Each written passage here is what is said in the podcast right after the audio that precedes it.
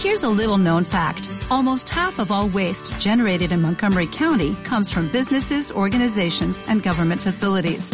Reducing the amount of waste in your workplace will have a positive impact on our environment. It can also save you money on your disposal costs. Reducing waste and recycling at your business is easy to do and is the law in Montgomery County. Make it your business to recycle right. Learn more at montgomerycountymd.gov slash recycle right or call 311. Pues buenos días a, a, todos, hermanos, hermanas, amigos que nos visitáis. Vamos a continuar, eh, la voluntad de, del Señor, vamos a continuar con, con la lectura en la epístola de Filipenses y vamos a leer los cuatro primeros versículos del capítulo 2. Vamos a, para que, mm, aunque vamos a hablar solo, pensándolo mejor, aunque vamos a hablar solo de esos versículos 1 al 4 del capítulo 2, Vamos a leer antes, a partir del 27 del capítulo anterior, a partir del 27 del capítulo 1, y leemos hasta el 4 del, capítulo 2, ¿vale? Para pillar un poco el contexto en el que está hablando el apóstol. Y dice así, en Filipenses 1, 27, dice, solamente que os comportéis como es digno del Evangelio de Cristo, para que, o sea que vaya a veros o que esté ausente, oiga de vosotros que estáis firmes en un mismo espíritu, combatiendo unánimes por la fe del Evangelio. Y en nada intimidados por los que se oponen, que para ellos ciertamente es indicio de perdición, mas para vosotros de salvación, y esto de Dios. Porque a vosotros os es concedido a causa de Cristo, no solo que creáis en Él, sino también que padezcáis por Él, teniendo el mismo conflicto que habéis visto en mí y ahora oís que hay en mí. Por tanto, y ahora sí entramos en la sección de, de hoy, pero este, por tanto, enlazaba con la sección anterior, por lo cual había que, leerla también. Y dice así, por tanto, si hay alguna consolación en Cristo, si algún consuelo de amor, si alguna comunión del Espíritu, si algún afecto entrañable, si alguna misericordia, completad mi gozo, sintiendo lo mismo, teniendo el mismo amor, unánimes, sintiendo una misma cosa. Nada hagáis por contienda o por vanagloria, antes bien con humildad, estimando cada uno a los demás como superiores a él mismo no mirando cada uno por lo suyo propio, sino cada cual también por lo de los otros. La sección anterior, Pablo, en los versículos 28 eh, y 29 y 30, Pablo les está hablando de que van a, van a sufrir conflicto y de que de hecho están sufriendo conflicto. De la misma manera que Pablo está sufriendo eh, conflicto, está sufriendo persecución, ellos también los filipenses no se deben extrañar, sufren el mismo conflicto eh, que Pablo, porque son creyentes y todos los que somos creyentes somos odiados, perseguidos por el mundo y sufrimos conflicto. Por tanto, les dice, puesto que ese conflicto se produce tanto en mi vida como en vuestra vida, tenéis que mostraros unánimes. Es lo que les ha dicho en el versículo 27. Tenéis que estar firmes en un mismo espíritu, combatiendo unánimes por la fe del Evangelio porque hay esa persecución, tenéis que estar unidos como un solo cuerpo.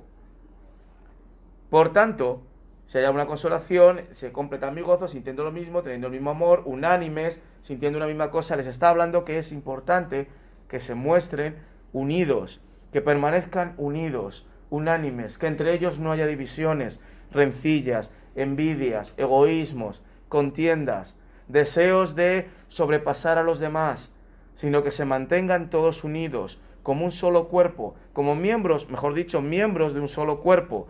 ¿De acuerdo?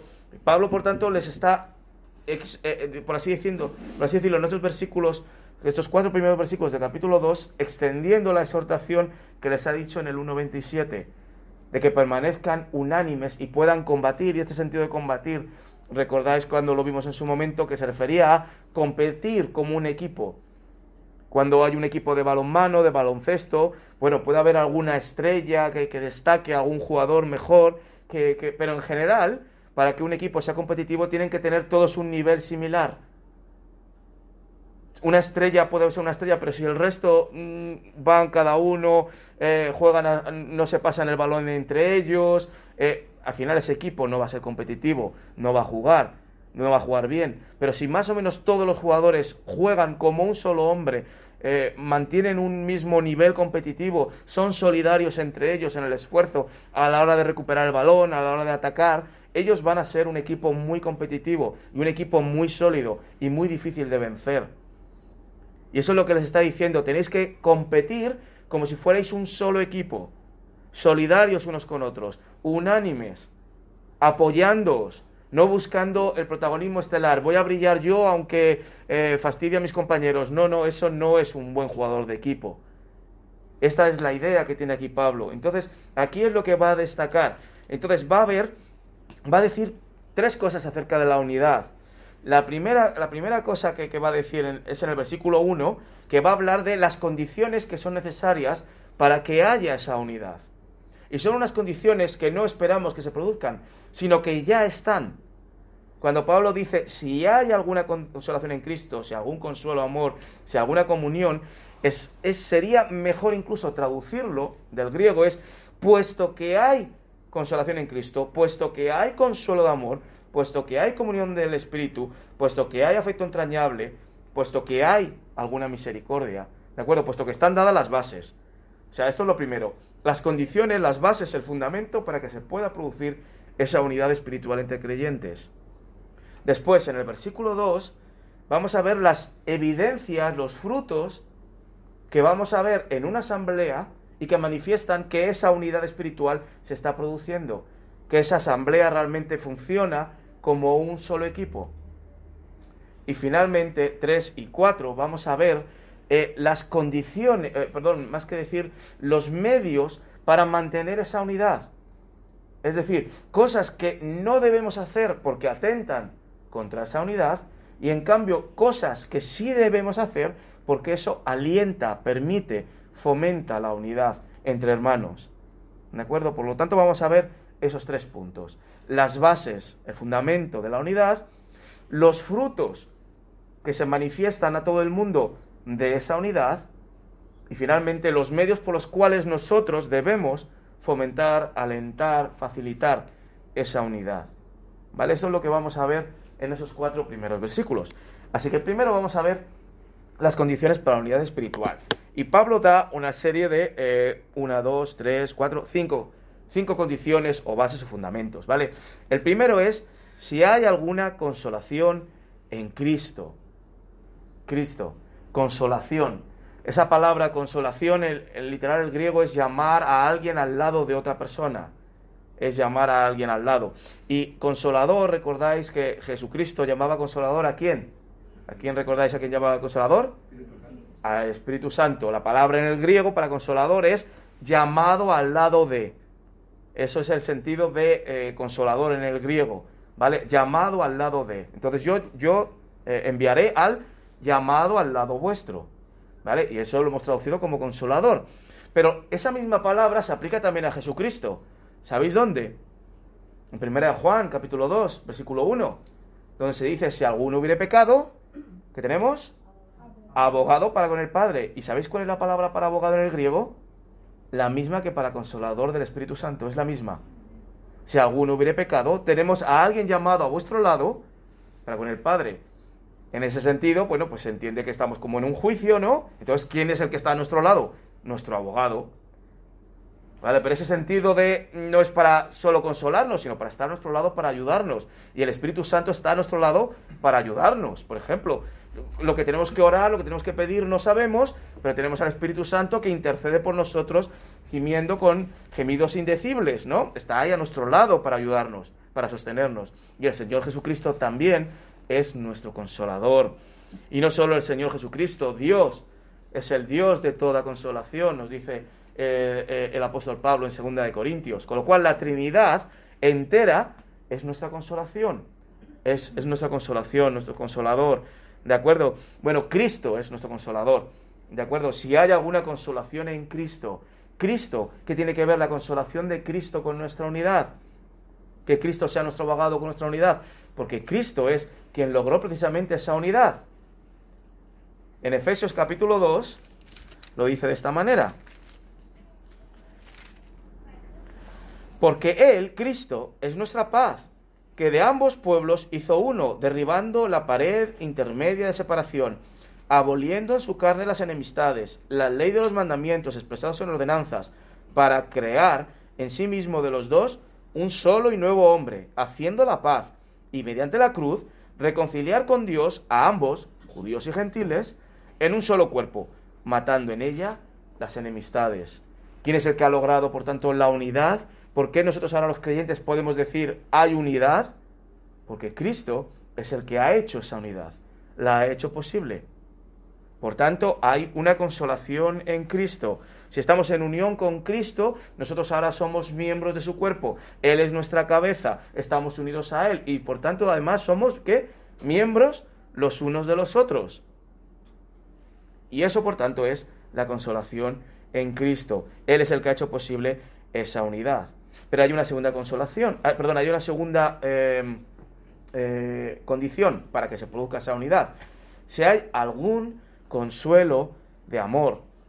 La palabra traducida aquí como consuelo no es la misma de consolación, aunque en castellano suenen similares, la palabra en griego es distinto. La palabra en griego es algo que es alguien que es llamado a nuestro lado para eh, ayudarnos, para alentarnos y también para consolarnos, pero también para estimularnos, para alentarnos. Por tanto, se podría decir de la misma manera un consuelo de amor o un estímulo de amor. Es el mismo sentido. El amor del Señor nos consuela, nos calma, nos tranquiliza.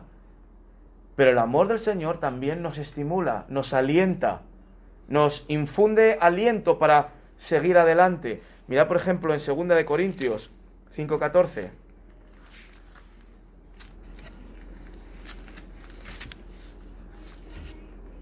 Dice, porque el amor de Cristo nos constriñe. Y este constriñe es esa palabra, es esa palabra de nos aprieta, nos impulsa, nos, nos, no nos deja quedarnos quietos.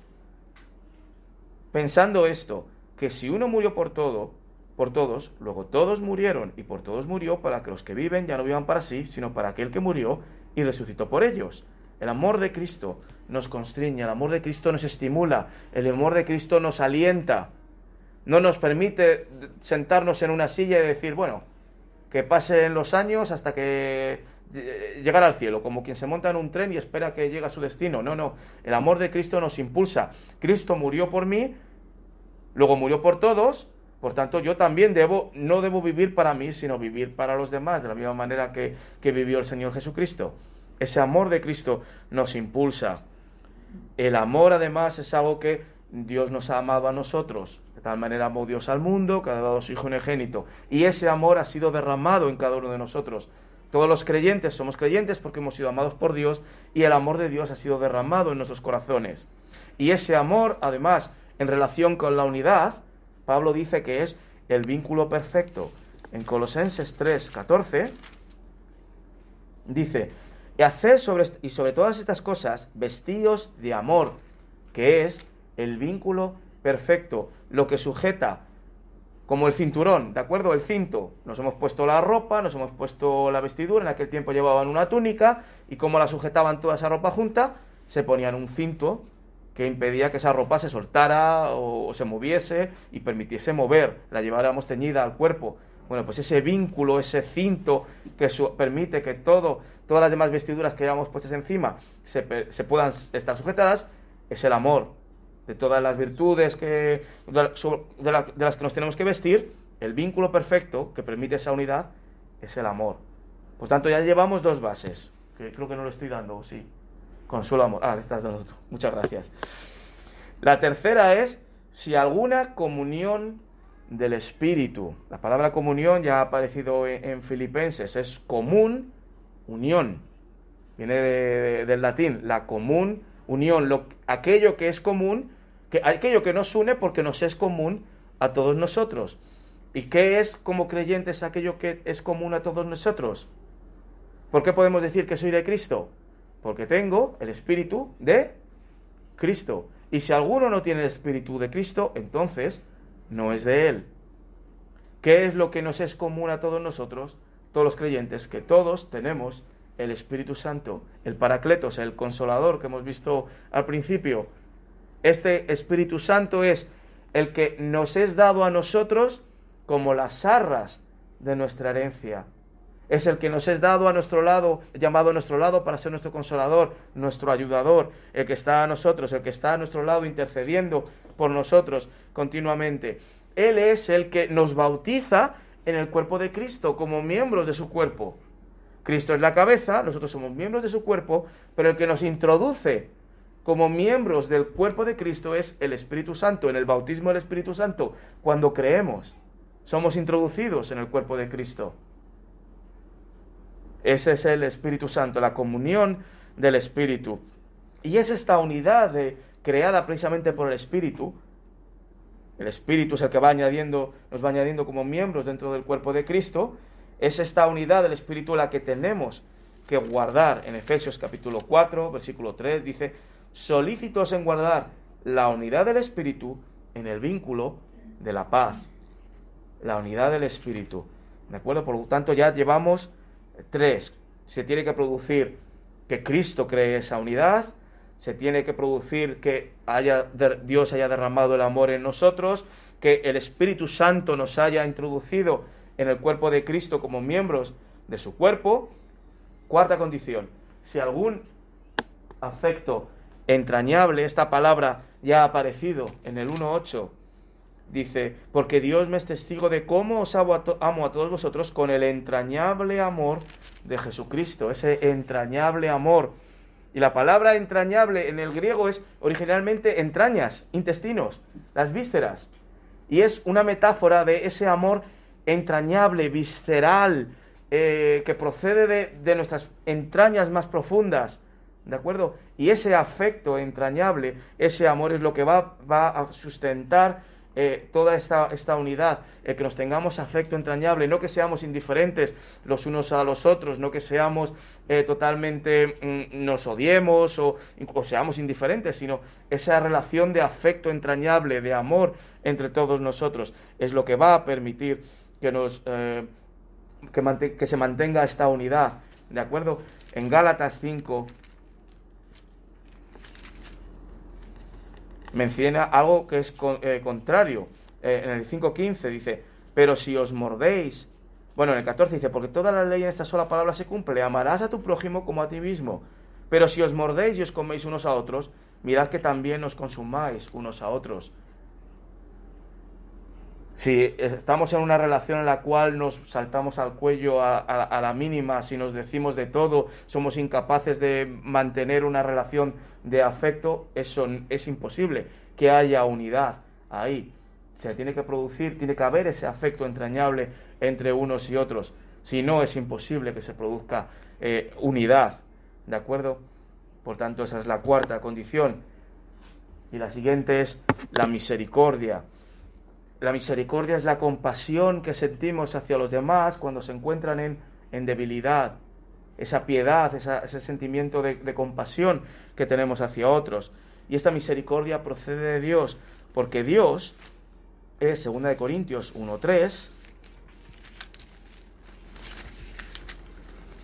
no solo es el Dios de toda, de toda consolación, sino bendito sea el Dios y Padre de nuestro Señor Jesucristo, Padre de misericordias y Dios de toda consolación. Por lo tanto, no solo es Dios de toda consolación, como vimos al principio, sino también es el Padre de misericordias. Unas misericordias que nos han sido dadas a nosotros. Dios nos ha dado en su misericordia, nos ha salvado. Dios en su misericordia eh, eh, ha enviado a su Hijo Jesucristo a salvarnos. Dios en su misericordia nos ha acogido en su seno, nos ha adoptado como hijos suyos. Dios en su misericordia nos ha dado una serie de bendiciones.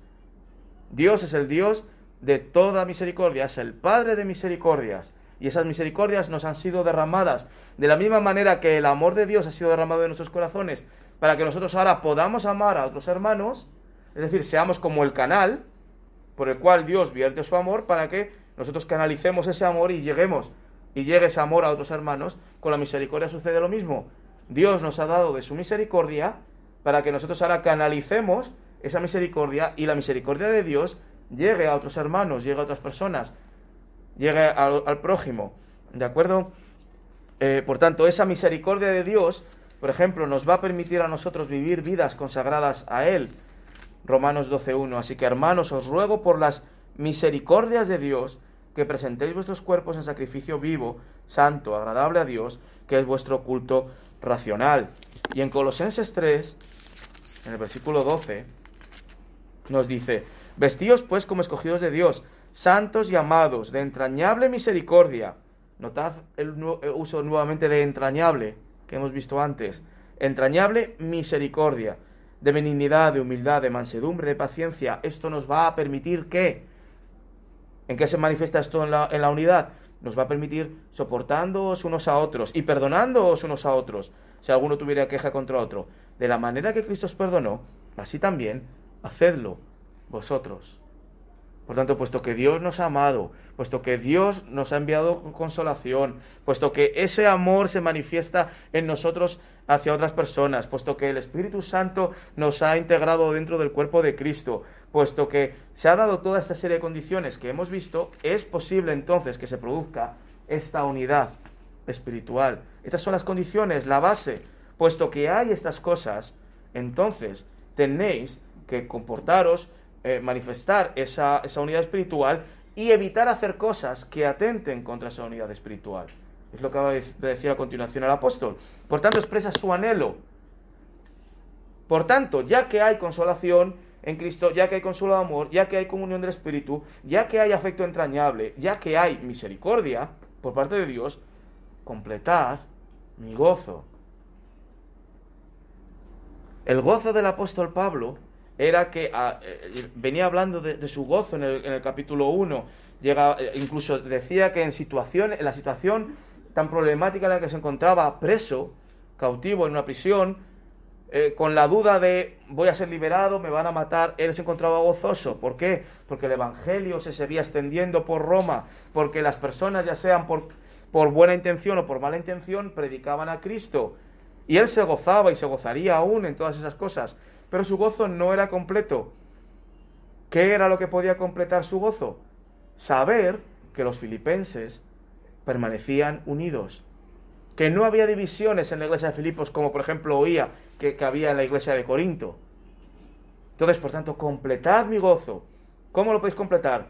Sintiendo lo mismo, teniendo el mismo amor, unánimes, sintiendo una misma cosa. Es decir, manteniéndoos firmes, y se tienen que dar todas estas cosas, porque todas ellas son frutos, manifestaciones de la unidad espiritual.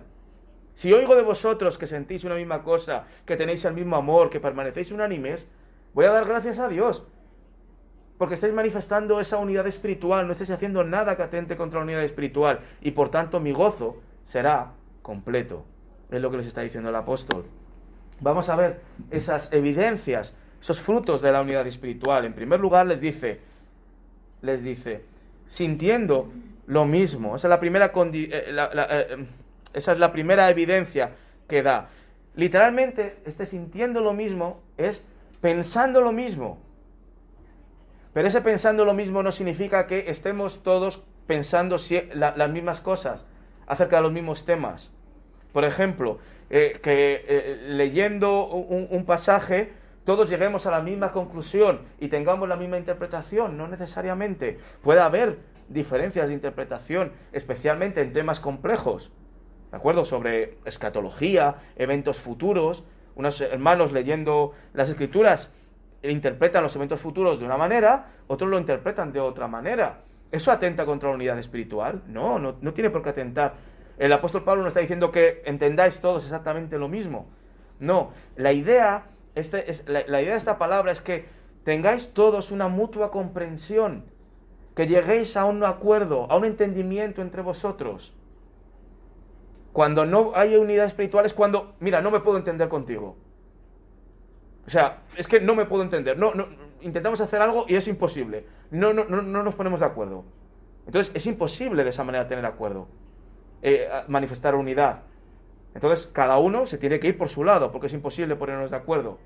Entonces, lo que está, la idea del apóstol Pablo es eso, de que haya entre vosotros un acuerdo común, haya un mutuo entendimiento, una mutua comprensión, para que podáis trabajar de forma conjunta.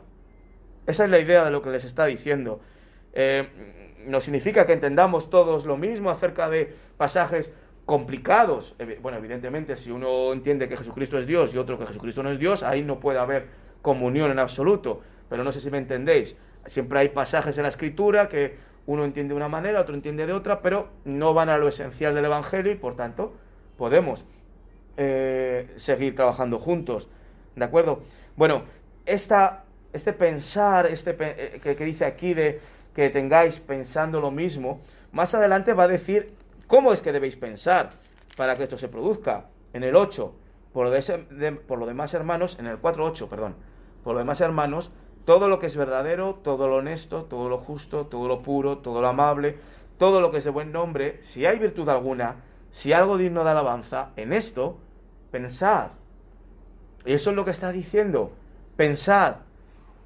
Poneos todos de acuerdo en pensar en estas cosas. En todo lo que es puro, todo lo amable, todo lo que es de buen nombre, en todo lo que es virtuoso. ¿De acuerdo? Si, si nos preocupa la unidad con los hermanos, entonces debemos pensar, Romanos 8:5,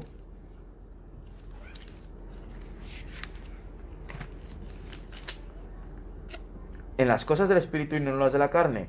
Porque los que son de la carne piensan, y esa es esa palabra, en las cosas de la carne, pero los que son del Espíritu, en las cosas del Espíritu. Si nos preocupa la unidad espiritual, debemos pensar en las cosas del Espíritu, ser espirituales. ¿De acuerdo? Y en Romanos 12.3, vuelvo a utilizar esa misma palabra para decir, digo pues por la gracia que me es dada a cada cual que está entre vosotros, que no tenga más alto concepto de sí que el que debe tener, sino que piense de sí con cordura, conforme a la medida de fe que Dios repartió a cada uno. Para mantener la unidad espiritual debemos pensar, esto va, va, va a aparecer repetido a continuación, debemos pensar con nosotros con cordura, no, no pensando de nosotros más de lo que somos, y pensando en las cosas espirituales, en las cosas del espíritu, en todo lo que es bueno, en todo lo que es amable, en todo lo que es virtuoso. Eso es lo que está diciendo Pablo, pensando lo mismo, sintiendo lo mismo, teniendo un mutuo acuerdo. Pero continúa. Dice, teniendo el mismo amor. Si nos centráramos en las simples emociones es imposible eh, querer a todas las personas por igual. Siempre va a haber personas que no son más queridas que otras personas, porque nos somos más cercanos, por, por lazos de sangre, porque pasamos más tiempo con esas personas que con otras personas, porque tenemos afinidades comunes, gustos comunes. Entonces siempre hay personas a las cuales a lo mejor vamos a tener más afecto que a otras. No necesariamente que a las otras las odiemos, ni que les seamos indiferentes, pero siempre ah, vamos a tender, por ejemplo, cuando nos juntamos a comer, pues siempre a lo mejor vamos a tender a sentarnos con esas personas con las que nos llevamos mejor, porque nos reímos más, porque tenemos más cosas en común de las que hablar. ¿De acuerdo? Eso es normal no está hablando de ese amor el apóstol Pablo. El amor del que está hablando es el que hemos dicho, visto al principio, el amor de Dios. Y ese amor de Dios no es un acto, no es una actitud de nuestro corazón, no es una emoción. El amor de Dios que amó al mundo y ha enviado a su hijo no es una emoción, como el de una madre que ve a su hijo que empieza a gatear y se, emociona, o un padre, y, y arde en amor, ¿no? Por esa criatura. Eso es una emoción. No, el amor de Dios que, que, decide amar al mundo es un acto de la voluntad. No es una emoción, es un acto de la voluntad. Es que nosotros no merecíamos ser amados, por tanto no somos comparables a un bebé. Un bebé merece ser amado. Pero nosotros no éramos bebés merecedores de amor. Éramos pecadores, repugnantes. Si queréis ver la descripción, ahí está en Tito 3, cómo éramos nosotros antes de convertirnos. Éramos despreciables. Y sin embargo, Dios, no porque nos lo merezcamos, decide amarnos. Por tanto, no es una emoción, es un acto volitivo de la voluntad. Dios decide amar a aquel que no merece ser amado. Y nosotros de la misma manera debemos amar, independientemente de que la otra persona se lo merezca o no. No sé si me entendéis. Por tanto, el Señor Jesucristo le dice, amad a vuestros enemigos, porque se lo merecen. No, están haciendo cosas que no son merecedoras de vuestro amor, pero debéis amarlos. Tenéis que amarlos. Debes decidir amarlos. Por tanto, teniendo el mismo amor, un amor común a todos, amándoos unos a otros de la manera que Dios os amó, aunque no lo merecíais, tú tienes que amar a los demás aunque aparentemente no lo merezcan. Pero debes amarlos de esa misma manera. ¿Vale? La señal del discipulado de Cristo es, en esto conocerán que sois mis discípulos, si os amáis unos a otros. Una de las mayores manifestaciones que pueda haber de unidad espiritual en una asamblea, en una iglesia, es que el mundo pueda decir, mirad cómo se aman entre ellos. Y recordemos nuevamente, el amor es el vínculo perfecto de la unidad. Por tanto, Pablo sintiendo lo mismo, perdón, teniendo el mismo amor. Y este amor es amor ágape, no es el amor humano. Es el amor ágape, ese amor que procede de Dios. Si nosotros podemos amar con amor ágape es porque ese amor ha sido derramado en nosotros. Procede de Dios. Lo tenemos, pero no para que se quede en nosotros almacenado, no somos estanques, sino somos cañerías, para que ese amor alcance a otros. ¿De acuerdo? Por tanto, el segundo fruto, evidencia de, la unidad espiritual, es el amor. La unanimidad, literalmente significa unanimidad, es una ánima, es decir, un solo alma, una sola alma. E, esto es lo, mismo que hemos visto en el 1.27, combatiendo unánimes por la fe del Evangelio. Este combatiendo es en el, quizás no es una idea militar de combate, sino más bien de compitiendo unánimes, hubiera sido una traducción quizá, quizá más, más ajustada, compitiendo unánimes, es decir, como un equipo de atletas, unánimes, como un solo equipo, como un solo una sola alma, ¿de acuerdo?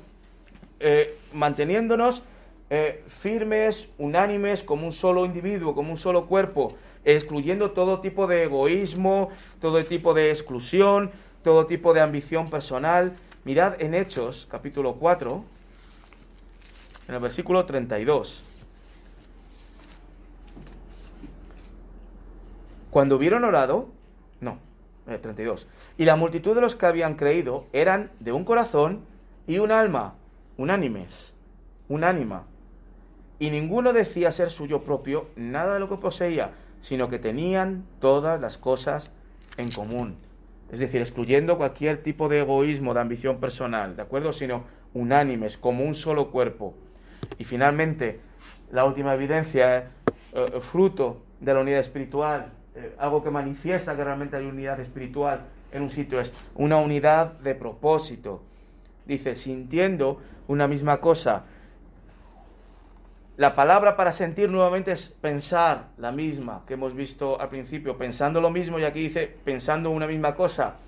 Parece lo mismo, es muy similar, pero lo expresa con palabras diferentes. La idea es de tener en la mente una misma cosa, es decir, un mismo propósito, un mismo objetivo, una misma dirección, manteniendo una misma dirección todos juntos.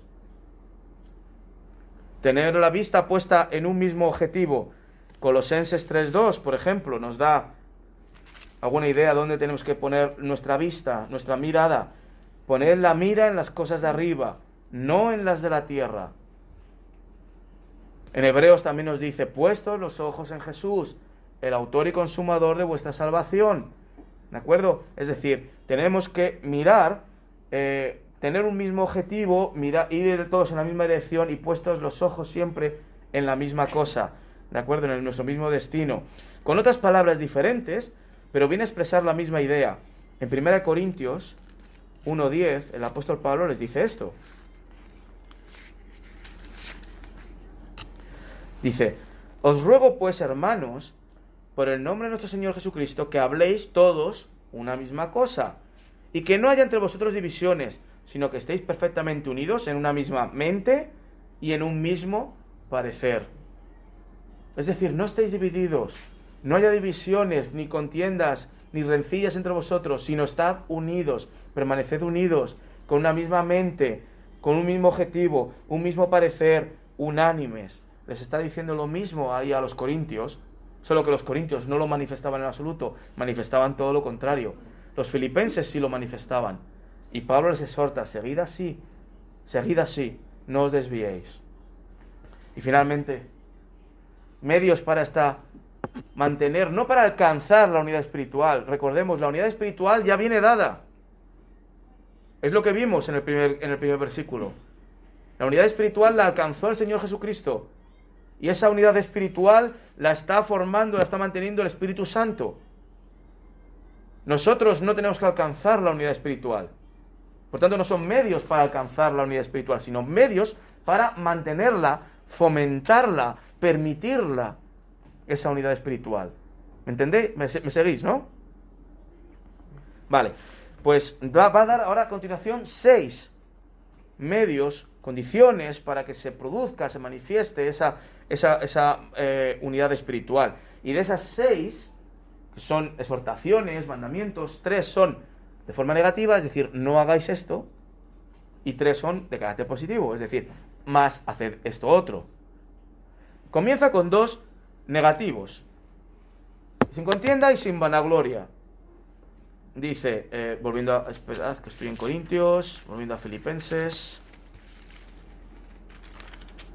dice, nada hagáis por contienda o por vanagloria. En primer lugar, la contienda. La contienda o contención se traduce eh, en, otras ocasiones, ¿vale? Era el motivo por el que algunos predicaban a Cristo. Esta palabra ya ha aparecido en el 16. Los unos anuncian a Cristo por contención. Esa, misma palabra. Es ambición personal.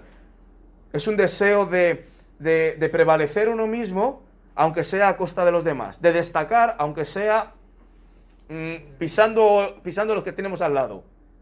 Ese es el sentido de la palabra. Es decir, no hagáis nada por sobresalir, por, por haceros destacar, aunque eso sea pisando a los demás.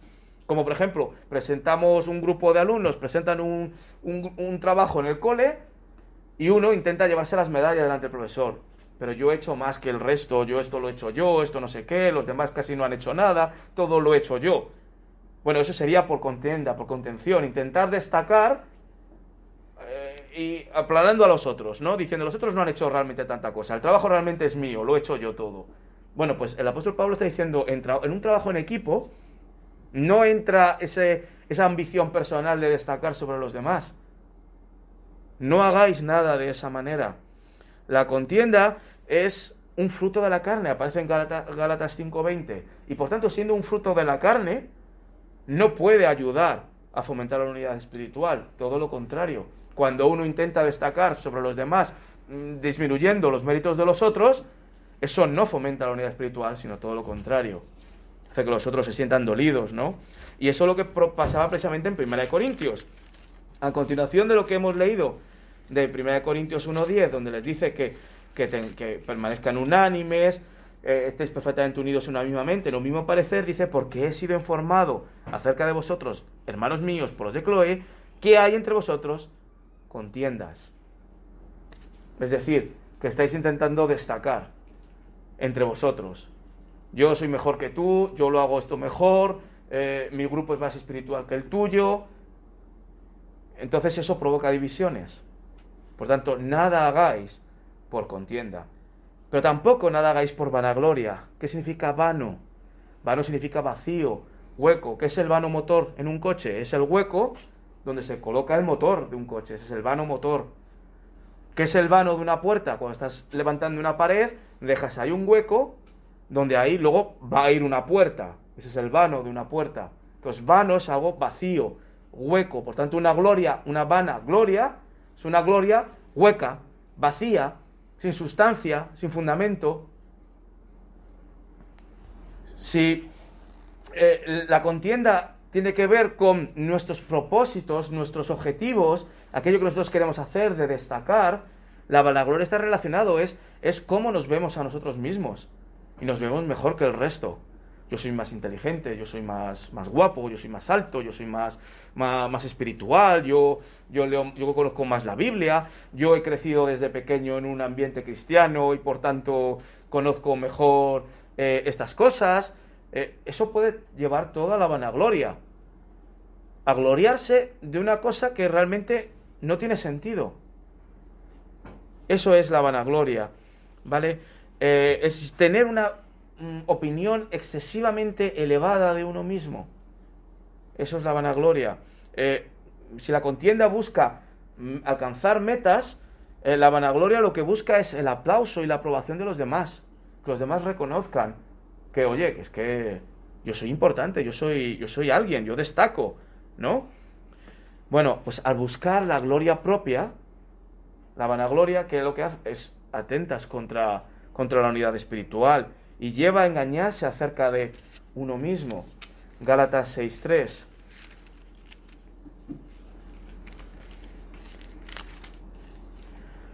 Porque el que se cree ser algo no siendo nada, a sí mismo se engaña. En Romanos 12.3 hemos leído, recordáis, Digo pues por la gracia que me es dada a cada cual que está ante vosotros, que no tenga más alto concepto de sí que el que debe tener, sino que piense de sí con cordura, conforme a la medida de fe que Dios repartió a cada uno. La vanagloria es lo contrario de esto, de pensar de uno mismo con cordura. La vanagloria es pensar que yo soy más de lo que realmente soy. Lo que Pablo está diciendo es, si piensas así, te estás engañando a ti mismo. Por lo contrario, ¿Cómo debemos actuar? Con humildad. La humildad es lo contrario a la contienda de la vanagloria. ¿De acuerdo? Es lo contrario y a la vez su remedio para evitar caer en la vanagloria, para evitar caer en la contienda, en la ambición personal, debemos actuar en la vida con humildad. ¿Quién era el que era humilde? Aprended de mí, que soy manso y humilde de corazón, el Señor Jesucristo. Si queremos eh, facilitar esta unidad espiritual entre nosotros, el mayor ejemplo que podemos seguir es el del Señor Jesucristo e imitarle a Él. El Señor Jesucristo era humilde, por tanto nosotros debemos actuar de la misma manera. El apóstol eh, Pedro en su primera carta dice lo siguiente, primera de Pedro 5, 5, dice, igualmente jóvenes, están sujetos a los ancianos y todos sumisos unos a otros, revestidos de humildad, porque Dios resiste a los soberbios y da gracia a los humildes. Humillaos, pues, bajo la poderosa mano de Dios, para que Él os, exalte cuando, fuera cuando fuere tiempo. Por tanto, actuar con humildad. Recordad esa parábola del Señor Jesucristo. Cuando vosotros hubierais hecho algo, al terminar el día, ¿qué debéis pensar? ¡Qué fenómeno! ¿Cómo me ha salido? Eso sería la vanagloria, ¿no? La contienda. No, ¿qué dice el Señor Jesucristo en esa parábola? Debemos decir, siervos inútiles somos. Porque lo que teníamos que hacer, eso hemos hecho. Eso que demuestra humildad. Y lo que dice el Señor Jesucristo es que debemos actuar de esa misma manera. El Señor Jesucristo hacía así. Él tampoco se ponía medallas y flores a sí mismo. Él decía, una voluntad tengo que hacer, que es la voluntad de mi Padre, esa es la comida que debo comer. Y por tanto no me pongo medallas a mí mismo, porque lo que tengo que hacer, eso hago. Eso era pensar de sí mismo con cordura, eso era actuar con humildad. Y de esa misma manera debemos actuar nosotros. Y además, a continuación, si pensamos con nosotros con cordura, debemos pensar también con cordura con respecto a los demás. Y dice, estimando a cada cual como superiores a uno mismo. Es decir, dando honor a los demás como a superiores. No solo cómo nos vemos a nosotros mismos, la humildad, sino cómo vemos a los otros. Debemos estimarlos como superiores a nosotros mismos. No es que necesariamente lo sean. En realidad somos iguales, somos todos hermanos. Pero debemos actuar no con la de los demás están para servirme a mí, sino yo estoy para servir a los demás es decir, dando honor a los demás, estimando a cada uno de los demás como superiores a uno mismo. A continuación dice, no mirando cada uno por lo suyo propio. De nuevo una conducta a evitar. Mirar tiene la idea de observar detenidamente, de tener especial cuidado, de especial atención. Mirad en el 3.17. Pero cuantas cosas eran para mi ganancia, no, perdón, no eran en el 3.17 Permanecer atento. 3, no, 3.17, sí. Hermanos, sed imitadores de mí y mirad, es decir, observad, prestad atención a los que así se conducen según el ejemplo que tenéis en nosotros. Pues es lo mismo, no mirando cada uno, es decir, prestando especial atención, observando lo, tuyo propio, sino también lo de los demás. Y este es el detalle. No significa que no debes preocuparte de lo tuyo en absoluto sino que no debes preocuparte de lo tuyo exclusivamente, sino también de lo de los demás. Es decir, con interés por los demás. Esa es la clave. Es decir, excluyamos el egoísmo de mirar lo que me conviene a mí, lo que me interesa, de preocuparme por lo mío, que hay de lo mío, preocuparnos también por lo de los demás. Si consideramos a los demás como superiores, entonces debemos preocuparnos también por el bien de los demás, buscar lo de los demás. Vamos a ver ejemplos a continuación. El resto del capítulo 2 son ejemplos de esto, de gente que se despreocupaba de su propio bien, de su propio bienestar, de su propia situación, para buscar el bien de los demás. Y Pablo va a citar el ejemplo de Pafrodito, va a citar el ejemplo de Timoteo, va a citar el suyo propio y sobre todo va a citar el del Señor Jesucristo. Ese Señor Jesucristo que siendo el Hijo de Dios, no estimó el ser igual a Dios, sino que se despojó de todo y vino aquí a este mundo, descendió aquí para salvarnos. Esos son los ejemplos que va a citar a continuación en, eh, este capítulo 2, en el resto del capítulo, el resto del capítulo 2 de, de Filipenses. El Señor Jesucristo, Pablo, Timoteo y Epafrodito. Nosotros debemos buscar el bien de los demás. Ejemplos de buscar el bien de los demás. ¿Qué significa? Romanos capítulo 12, por ejemplo en el versículo 13, compartiendo para las necesidades de los santos, practicando la hospitalidad. Ahí tenemos un ejemplo. Pero también sintiendo empatía. Versículo 15, gozaos con los que se gozan, llorad con los que lloran, sintiendo empatía por la situación de otras personas. ¿De acuerdo? Buscando la paz, la mutua edificación en Romanos 14, 19 al 21, evitando todo aquello que pueda ser de tropiezo entre nosotros, así que sigamos lo que contribuye a la paz y a la mutua edificación. No destruyas la obra de Dios por causa de la comida. Todas las cosas a la verdad son limpias, pero es malo que el hombre haga tropezar a otros con lo que come. Bueno es no comer carne ni beber vino, ni nada en que tu hermano tropiece, o se ofenda, o se debilite. Pero es que yo no tengo derecho a beber, vino o a comer carne. Claro que sí, pero no busques solo lo tuyo, busca también lo de los demás.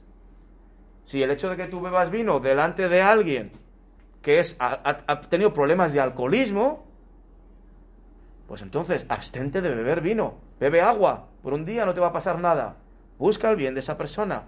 No le pongas en una tentación de mm, voy a probarlo yo también y pueda caer a lo mejor de nuevo en el alcoholismo, por ejemplo. O si la otra persona es, viene de un, de un ambiente judío y ha sido educado que no puede comer cerdo, se ha convertido en el cristianismo, pero sigue todavía con esa debilidad de conciencia de comer cerdo, pues no comas, no le invites a tu casa y le pongas cerdo. Ponle pasta, macarrones. Es que a mí me gustan mucho las costillas de cerdo, pues ya las comerás otro día. Estos son ejemplos de comida que pone aquí el apóstol Pablo.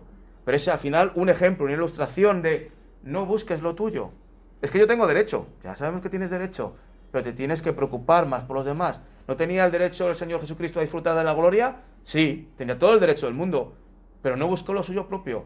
Se despojó de lo suyo para venir a este mundo a salvarnos, a buscar el bien de nosotros. Nosotros tenemos que actuar de la misma manera.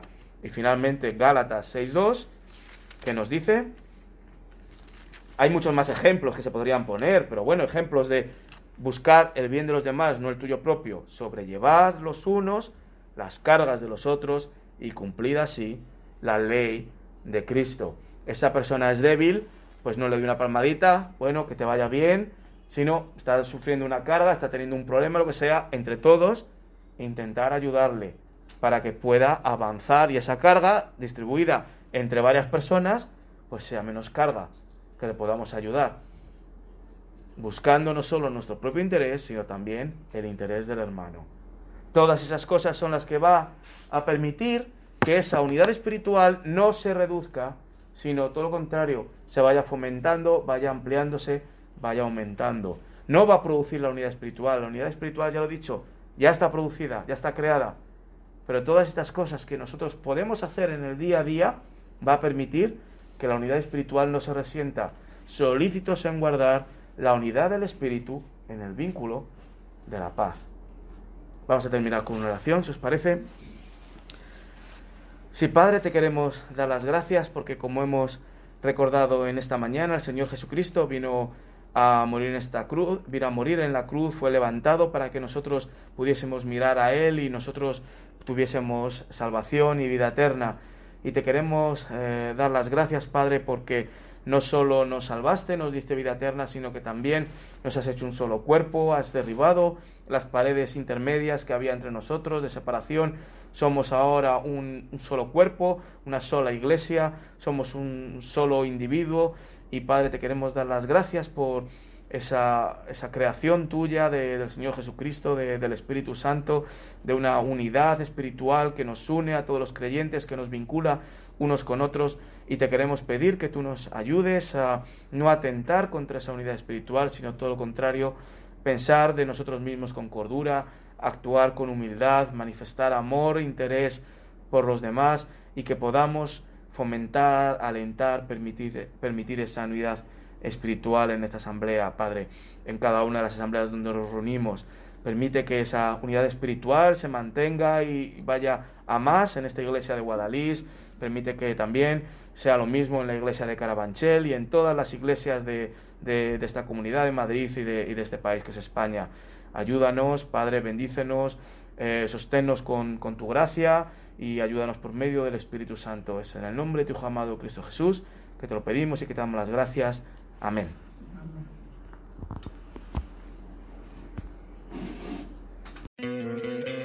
¿No te encantaría tener 100 dólares extra en tu bolsillo? Haz que un experto bilingüe de TurboTax declare tus impuestos para el 31 de marzo y obtén 100 dólares de vuelta al instante. Porque no importa cuáles hayan sido tus logros del año pasado, TurboTax hace que cuenten. Obtén 100 dólares de vuelta y tus impuestos con 100% de precisión. Solo con Intuit TurboTax. Debes declarar para el 31 de marzo. Crédito solo aplicable al costo de la presentación federal con TurboTax Full Service. Oferta sujeta a cambios o cancelación en cualquier momento.